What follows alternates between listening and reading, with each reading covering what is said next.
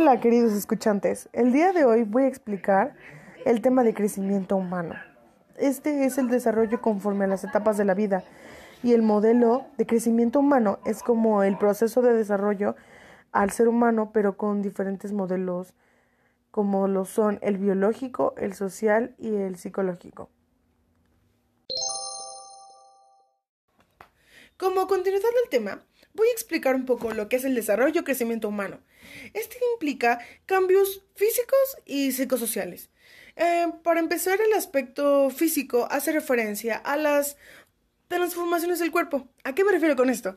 Es a las modificaciones de la estructura, o sea, la anatomía y en la función corporal, o sea, la fisiología, que se producen con el paso del tiempo y mientras más vas creciendo, en pocas palabras. Este es constituyéndose en la base de los cambios psicosociales. Como saben, van de la mano estos dos temas. Los cambios psicosociales a su vez corresponden a las transformaciones que suceden en las funciones cognitivas del lenguaje, la psicomotriz y la psicomocional. Como siguiente tema, voy a explicar un poco lo que son los rangos de edad, las etapas del desarrollo físicos, para que nos entendamos bien todos.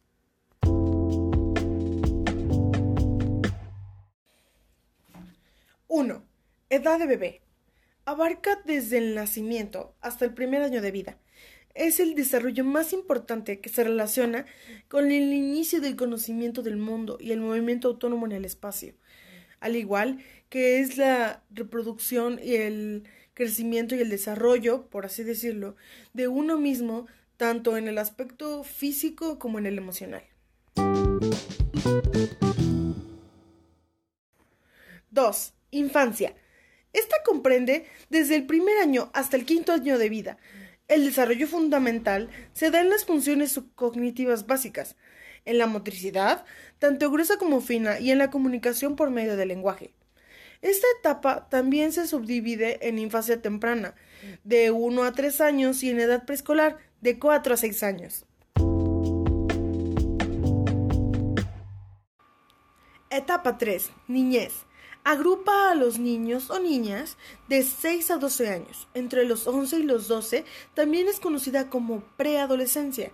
Dado que coincide con el cursado de la educación primaria, se le puede denominar como edad escolar primaria. Lo trascendental en esta etapa es el desarrollo gradual de las funciones cognitivas complejas y su aplicación en el lenguaje hablado y escrito, así como en las operaciones de cálculo. 4. Adolescencia. Se extiende desde los 12 hasta los 18 años de vida. Esta es subdividida en dos fases, adolescencia temprana de los 12 a los 14 años y adolescencia tardía de los 16 a los 18. En esta etapa se producen la afirmación de la identidad personal, la autovaloración y el establecimiento de las relaciones interpersonales. El siguiente tema es el modelo de crecimiento humano, que es una manera de desarrollar, pero eh, en base a los modelos que siguen a continuación. Modelo biológico. Se define como crecimiento biológico al aumento irreversible de tamaño en un organismo, como consecuencia de la proliferación celular, misma que conduce al desarrollo de estructuras más especializadas del organismo, comenzando por las células propias y pasando por tejidos hasta llegar a órganos y sistemas. Modelo social. La socialización es el proceso por el cual cada ser humano se convierte en un miembro activo y de pleno derecho en la sociedad de la que forma parte.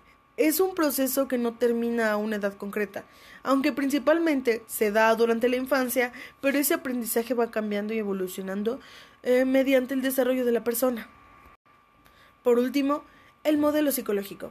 Estos son sistemas de ideas que tienen una característica en común, que se utilizan para explicar una serie de fenómenos, varios. Como conclusión, espero y hayan entendido mi perspectiva de crecimiento humano. Es el crecimiento humano se divide en muchas etapas, que son las mejores: edad de bebé, infancia, niñez, adolescencia y adultez. Hay que saber cómo manejar nuestra nuestro desarrollo de vida. Hay que saber nuestro lenguaje, nuestra psicomotriz, nuestras emociones. Hay que mostrarlo a la sociedad. Próximamente voy a seguir hablando de temas varios. Espero sigan este canal de podcast. Adiós. Soy Gisela Unibarra.